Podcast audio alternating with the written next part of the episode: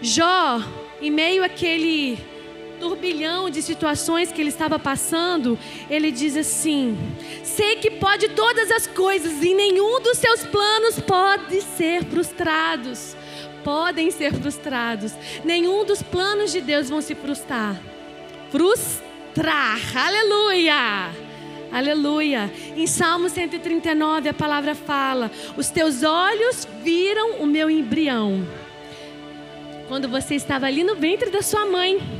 Ah, pastora, você está falando aí, mas você não sabe de nada. Eu fui rejeitado no ventre da minha mãe. Você pode ter sido rejeitado pela sua mãe, mas não pelo seu Deus.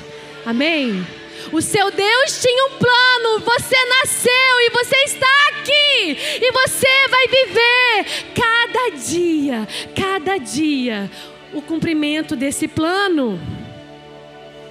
Uma outra verdade, dentro desse ponto ainda, que Deus tem um plano para você, algo que eu aprendo, que Deus vai cumprir a vontade dele na sua vida, mesmo que pareça que tudo está indo contra. Às vezes a gente entende, né, que lá em Romanos a palavra fala que a vontade de Deus é boa, perfeita e agradável. Mas às vezes a gente está no meio de uma tempestade e a gente acha que Deus não está ali porque está um furacão. E algo que eu aprendi que Deus não vai te livrar da tempestade, mas Ele estará na tempestade junto com você. Amém? Olha só, Deus resgatou Noé parando o dilúvio. Peraí, Noé tem um bom coração, ele é obediente. Vou parar com esse dilúvio aqui. Não, vai enfrentar o dilúvio. Mas ele poupou Noé de morrer naquele dilúvio. Aquelas ondas não mataram Noé. Deus nos salvou Daniel da cova dos leões. Ele protegeu Daniel fechando a boca dos leões. Você entendeu que os planos de Deus é para quem está disposto. Você está disposto? Daniel caiu na cova. Talvez o que, que passou na cabeça de Daniel, Deus não me livrou dos leões. Mas depois de todo o processo dele ver que o leão não se moveu ao lado dele, Deus é Deus. Deus é Deus. Deus é soberano. Deus não livrou Sadraque, Mesaque e Abidnego de irem para a fornalha, para o fogo. Mas ele salvou aqueles três no meio das chamas. Eles não se queimaram, eles viveram o sobrenatural porque o quarto homem chegou. Amém? Deus não muda a previsão do tempo, ele permite a tempestade chegar e Ele está dentro do barco com você e não vai deixar afundar.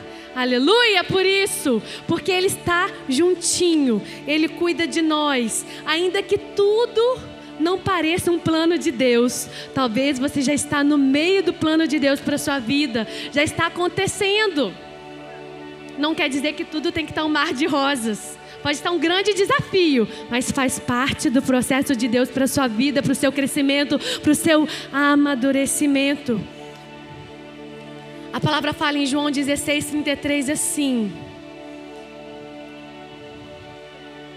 No mundo tereis aflições, mas tende bom ânimo. Eu venci o mundo.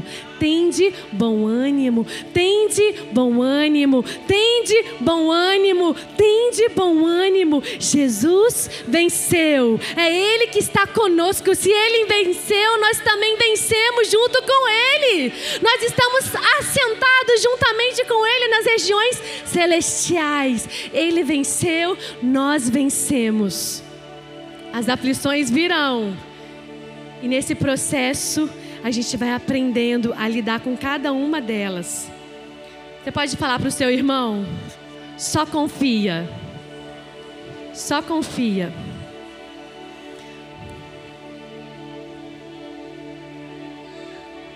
Uma outra verdade que eu aprendo com esse texto é que Deus sempre vai te pedir aquilo que você não pode dar para Ele. Eita, como assim, pastora? Deus sempre vai te pedir aquilo que você não pode dar para Ele. Mas Ele vai me pedir se eu não posso dar? Olha só, em 1 Reis, a gente leu, eu vou ler novamente com você. Enquanto ela ia buscar água, ele gritou: Por favor, traga também um pedaço de pão. Mas ela respondeu: Juro pelo nome do Senhor, teu Deus, que não tenho nenhum pedaço de pão, só um punhado de farinha num jarro e um pouco de azeite numa botija. Estou colhendo os dois gravetos para levar e cozinhar para o meu, meu filho. E ele vai e dá uma direção: Olha, você vai cozinha, mas primeiro você entrega o pedaço para mim e depois você leva para o seu filho. Aquela mulher pobre não tinha nada. Aquele profeta pediu aquilo que ela não poderia dar. Deus sempre vai pedir para você algo que vai te custar. Amém? A nossa tendência como seres humanos, como filhos, às vezes filhos mimados, a gente tem a tendência de dar o que, gente? O que sobra. Entrou o salário, deixa eu ver quanto vai sobrar. Ah, esse mês eu nem vou dar o dízimo, não, porque vai faltar. Então a nossa tendência é querer dar aquilo que sobra. Mas Deus sempre se agrada quando a gente para tudo, entrega aquilo que custa. Aquilo que custa. Sabe de uma coisa? Parece às vezes que Deus está te pedindo tudo, mas quanto mais Deus te pede, mais Ele te dá. Quanto mais Deus te pede, mais Ele te dá. Deus não fica devendo nada para ninguém. Amém? Quanto mais Ele te pede, mais Ele te dá.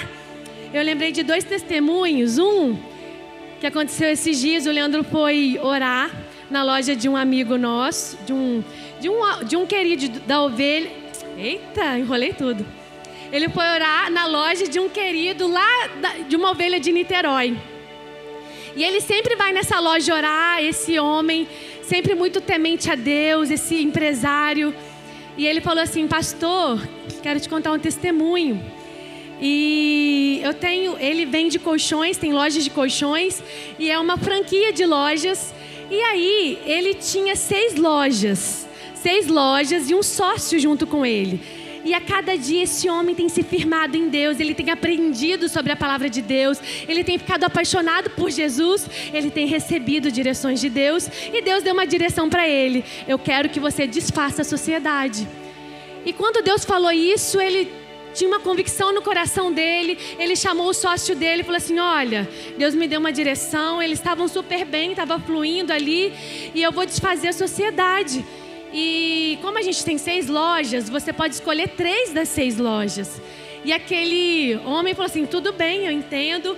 E ele foi lá e escolheu quais lojas? As três que mais vendem, né? Então, esse homem ali, esse empresário, ele entendeu que era uma direção de Deus, ele deixou ele bem à vontade. Gente, se passou um mês e tinha um ranking da empresa. E nesse ranking, todos os donos têm acesso né, das lojas que estavam em primeiro lugar em venda.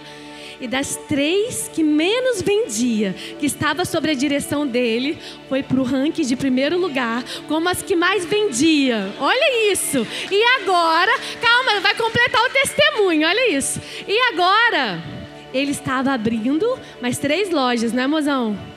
Mais três, e o Leandro foi lá orar em uma das novas lojas. Agora ele é dono das lojas sozinho. Olha isso. Pode aplaudir o Senhor. Tem mais testemunho dele. Eu vou deixar depois o Leandro contar. O Leandro me conta e eu vou compartilhando já. Deus sempre nos pede algo que nos custa. Pensa, ele se posicionou, ele foi corajoso. As três que estavam em primeiro lugar, agora mudou tudo. E aquele outro dono, que era o sócio, ele falou: O que, que você está fazendo? Por como que você conseguiu vender naquela loja que era um fracasso? E ele não sabia explicar. Deus é Deus. Deus é Deus. Eu me lembrei de uma certa vez, eu estava ali nova convertida, crescendo em Deus, apaixonada por Deus, namorada do pastor Leandrinho. O Leandro já era meu namorado, ele tinha ido embora para Belo Horizonte e eu fiquei na minha cidade. E a gente orava junto, conversava, e ele me passava por telefone as matérias do carisma, e eu ficava assim: eu preciso fazer esse seminário. Eu ficava apaixonada pelas matérias, só pelo conteúdo que ele recebia ali por, por telefone. E eu lembro que minha mãe brigava, Aline, olha a conta de telefone. Naquela época que a lista de telefone vinha e mostrava tudo discriminado. E eu lembro que minha mãe puxava minha orelha, mas o meu namorado estava longe, tantos quilômetros longe de mim. A gente precisava conversar, não tinha WhatsApp. Glória a Deus pelo WhatsApp, né? Tem gente que só conhece essa época do WhatsApp, nasceu num tempo melhor. E aí, enfim, e aquilo foi gerando no meu coração. E o Leandro, gente, a gente já namorava uns dois anos e pouquinho, ele nunca tinha falado em casamento. Aí eu fui embora, ele foi embora, aí me ligou, estava lá no meu trabalho, eu trabalhava numa clínica de hemodiálise na minha cidade, e ele me ligou e falou assim: Olha, quero te fazer um pedido, quer casar comigo? Aí eu toda feliz, pedido por telefone, meu namorado lá do outro lado, 500 quilômetros longe de mim, e eu toda lá feliz, né? Aquele dia eu mal consegui trabalhar. Como? Uma namorada jovem, tão novinha, na época eu tinha 21, 20, 21 Hoje eu tenho 23. E aí. e aí, quando ele me pediu em namoro, mas falei: e aí, como assim? Você vai concluir o seminário e você volta? Ele: não, você vai vir para cá. Eu, ai, Jesus. E a gente orando ali. Aí olhando falou assim: Eu vou entregar seus currículos aqui em Belo Horizonte. Falei: Ah, mas quem vai me contratar? Eu moro no Rio de Janeiro, Resende, uma cidadezinha tão longe, ninguém vai me chamar. Pode levar meus currículos. E eu, assim, meio descredibilizada, né? Não estava acreditando. E, gente, se passaram uma, duas semanas, eu recebi uma ligação de Belo Horizonte. Aline, então, aqui é do Hospital Universitário, Universitário São José. Eu queria te convidar para fazer parte aqui do nosso time, fazer uma entrevista. Meu coração acelerou. E naquele período Deus estava falando comigo: saia da zona de conforto. A zona de conforto parece que é o melhor lugar para ficar, né? Nada acontece, mas está tudo bem ali, você está feliz. Meu namorado está longe, mas está tudo certo.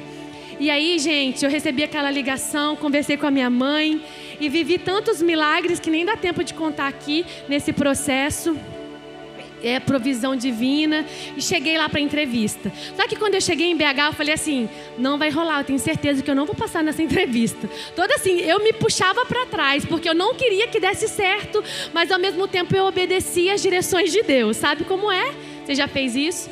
E aí cheguei lá, sentei, tinha uns 10 comigo na seleção para essa vaga. Falei, 10 pessoas, tinha prova teórica. Falei assim: eu não estudei para nada, eu não vou passar. Aí fiz tudo, todo o processo. Qual foi a única pessoa que ficou? Eu fui a escolhida. E quando eu vi que aquilo estava dando certo, chegou um momento que a menina falou assim: Olha, Aline, última etapa, a psicóloga vai conversar com você. Falei: Tá bom, vou aguardar aqui. Fui no banheiro correndo, eu não parava de chorar. Deus, o que está acontecendo? O medo de tomar uma decisão errada. E eu falava assim: eu não quero vir para Belo Horizonte só porque meu namorado está aqui, mas eu quero vir porque é uma direção do Senhor. E aquilo queimava no meu coração, eu chorava. Daqui a pouco eu sentei de frente para a psicóloga e a psicóloga, e aí, Aline, você está decidida? Você quer vir para cá? Quero.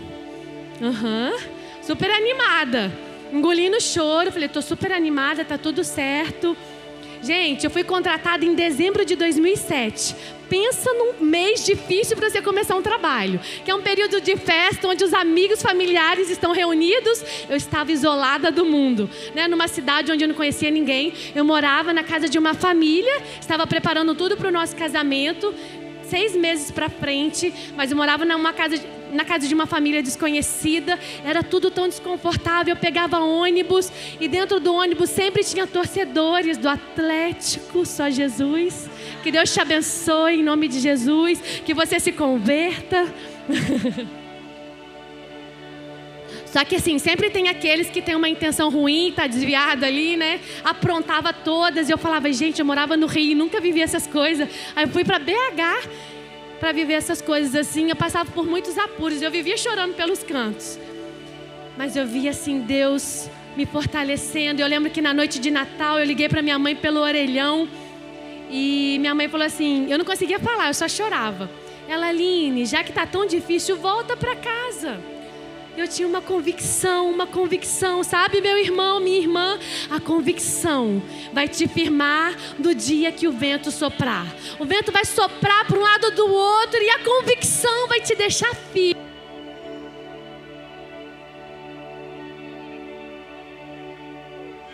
E eu chorando ali naquele telefone, eu falei: "Mãe, Deus quer que eu fique, eu vou ficar.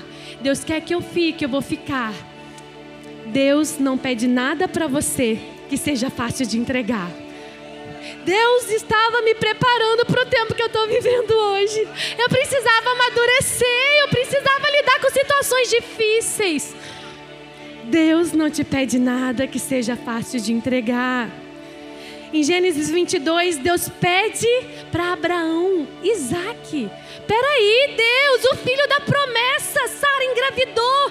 Tanto o Senhor quer Isaac. Não, Deus, Isaac não. Mas Abraão obedeceu a direção, ele subiu aquele monte Moriá entregou Isaac. Quando ele chegou lá, falou assim: Ó, quanto mais eu peço, mais eu te dou. Quanto mais eu peço, mais eu te dou. E ele achava que ia dar seu único filho. Deus deu uma herança, uma geração para Abraão. Deus não tirou o filho. Abraão agora é pai de nações. Ele entregou. E Deus deu muito mais. Deus estava olhando o coração dele. E uma geração agora, Deus de Abraão, Isaac e Jacó. Sabe, a palavra fala, quando você é obediente, a bênção de Deus alcança até mil gerações. Eu creio e profetizo sobre a sua vida que a bênção de Deus não vai vir só sobre você, mas o seu posicionamento hoje vai alcançar bênção para você, para os seus filhos, para os seus netos, para os seus bisnetos, para os seus tataranetos, daí por diante. Eu sou fruto de, de um casamento falido. Os meus pais divorciaram. Se eu te contar a minha história, você nem acredita. Mas também não dá tempo. O Leandro também, os pais deles divorciaram, tantos desafios também ele já passou. E quando a gente se conheceu e quando a gente conheceu Jesus, a gente falou assim: a partir de nós, a nossa geração vai viver algo diferente. A gente não abre mão da promessa de Deus sobre aqueles que virão a partir de nós. Nós declaramos sobre os nossos filhos, os filhos dos nossos filhos serão abençoados no nome de Jesus. Porque um posicionamento Deus sempre vai te pedir aquilo que vai te custar. Amém? Uma outra verdade que eu aprendo com essa palavra é: você é mais forte do que você pensa. Amém? Você pode falar para o irmão aí do seu lado? Você é mais forte do que você pensa. Essa mulher foi provada. Ela foi provada num dia difícil. E essa é a verdade também, né? Você vai ser provado no dia difícil. Ela não tinha nada. Pensa, você mãe, a mãe, às vezes, ela tem um pouco mais de sensibilidade, acaba que ela lidar ali com a comida, de fazer no dia a dia. Você tem só um pouquinho de comida e vem o seu vizinho e pede: Não, preciso também, eu estou com fome. Aí aparece um estranho. Quem é aquele profeta Elias? Ela não conhecia, um estranho. Por que, que eu vou tirar do meu filho para dar para o outro? Você daria? Você compartilharia, né? Aquela mulher foi provada, Deus provou o coração dela. E ela foi aprovada diante de Deus. As provações têm um propósito na nossa vida. Quando Deus manda aprovação, Ele quer que você seja aprovado. Amém? E eu lembro que eu fui provada nesse período, porque a aprovação como diz aqui em Tiago, olha só. Meus irmãos, considerem motivo de grande alegria o fato de passarem por diversas provações, pois vocês sabem que a prova da sua fé produz perseverança, e a perseverança deve ter ação completa, a fim de que vocês sejam maduros e íntegros, sem que falte a vocês coisa alguma. A provação vai te forjar, a provação vai te amadurecer, ela vai te permitir que seja perseverante e Deus quer nos ensinar. Nesse período de Belo Horizonte, eu lembro que uma certa vez eu estava ali escolhendo meu vestido de noiva. Gente, o sonho de toda moça solteira, né? Aquele momento de escolher o vestido de noiva de repente com a sua mãe. E eu queria que minha mãe estivesse do meu lado, mas eu estava sozinha. Sozinha. E eu falava, Deus, mas isso me dói tanto. Porque eu entrava nas lojas, eu só via as noivas com as mães e os familiares, eu sempre estava sozinha. E Deus falava assim comigo, Aline, você está sendo provada. Sabe por quê? Você precisa amadurecer. Você precisa amadurecer porque o que eu tenho para você é grande. E você precisa estar pronta. Você precisa ter sabedoria para lidar. E eu lembro que aquilo me doía, e quando eu lembro, mexe comigo, e eu falo, Deus, obrigada. Alegria na provação. Eu não tinha alegria na provação, mas hoje eu tenho. Obrigada por aquele tempo. Se eu pudesse, eu voltaria e vivia a mesma coisa, porque eu sei o quanto o Senhor me fortaleceu. Deus vai te provar mas você pode se alegrar. Amém? Se você está passando pela provação, saiba de uma coisa: essa provação não vai te matar. Você vai permanecer. Ela não é lugar de permanência, é um, é um, lugar de você passar. Você vai passar pela provação. Você não vai morar na provação, amém? Você vai viver tudo que Deus tem. O crisol, a palavra fala em Provérbios 17, 3. O crisol prova a prata e o forno prova o ouro, mas o Senhor prova os corações. Aleluia! Deus prova o nosso coração porque Ele quer saber aonde o nosso coração está. E quando nós somos aprovados, a gente sobe de nível. Amém? A aprovação, ela vem para você para te elevar, para fazer com que você suba de nível.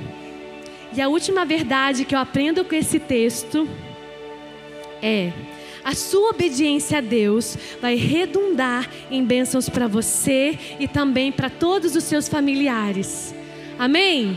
Quando você obedece, a bênção não vem somente para você, quem está ao seu redor também é abençoado.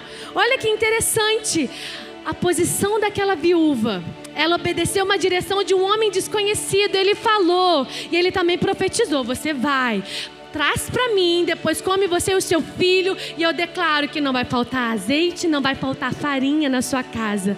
E ela acreditou naquele homem. E quando ela obedeceu, ela poderia ter deixado ele de lado, mas ela acreditou e obedeceu. Quando ela obedece, a sua casa é alcançada. O seu filho também vive da provisão. Eles vivem da provisão de Deus, todos naquele ambiente são abençoados. A vida é gerada naquele ambiente. Tem um momento que a palavra fala que o filho dela passa mal. Ele passa mal, fica sem respirar e ele morre. Só que Deus é Deus. Deus entrou naquela casa. Ele não estava apenas cuidando de Elias, mas ele tinha uma obra na casa daquela viúva. Amém? Deus é Deus. E aquele menino ressuscitou. A vida entrou, o espírito de morte saiu. Eu quero declarar sobre a sua vida, meu irmão. O louvor pode vir. Se existe espírito de morte na sua casa, não somente morte física, mas morte espiritual, morte financeira, morte na sua saúde, morte emocional. Eu quero declarar no nome de Jesus Jesus entrou na sua casa e tudo vai mudar. O profeta, o homem de Deus entrou e as coisas não vão permanecer como estavam. Espírito de morte sai no nome de Jesus. Nós declaramos vida. Eu declaro vida sobre a sua casa. Quando você chegar na sua casa, Abre a sua boca. Você é profeta dentro daquele lugar. Você profetiza e vai acontecer conforme você falar. Amém? O espírito de morte saiu. Nós aprendemos que Raabe obedeceu à direção de Deus. É a salvação veio para ela, veio para sua família. Noé obedeceu à direção de Deus. A salvação veio para ele, veio para sua família. José obedeceu à direção de Deus. A salvação veio para ele, veio para sua família. Abraão obedeceu à direção de Deus e toda a sua geração foi alcançada, porque ele disse sim, todos foram abençoados. Aquela viúva abriu a porta para a pessoa certa.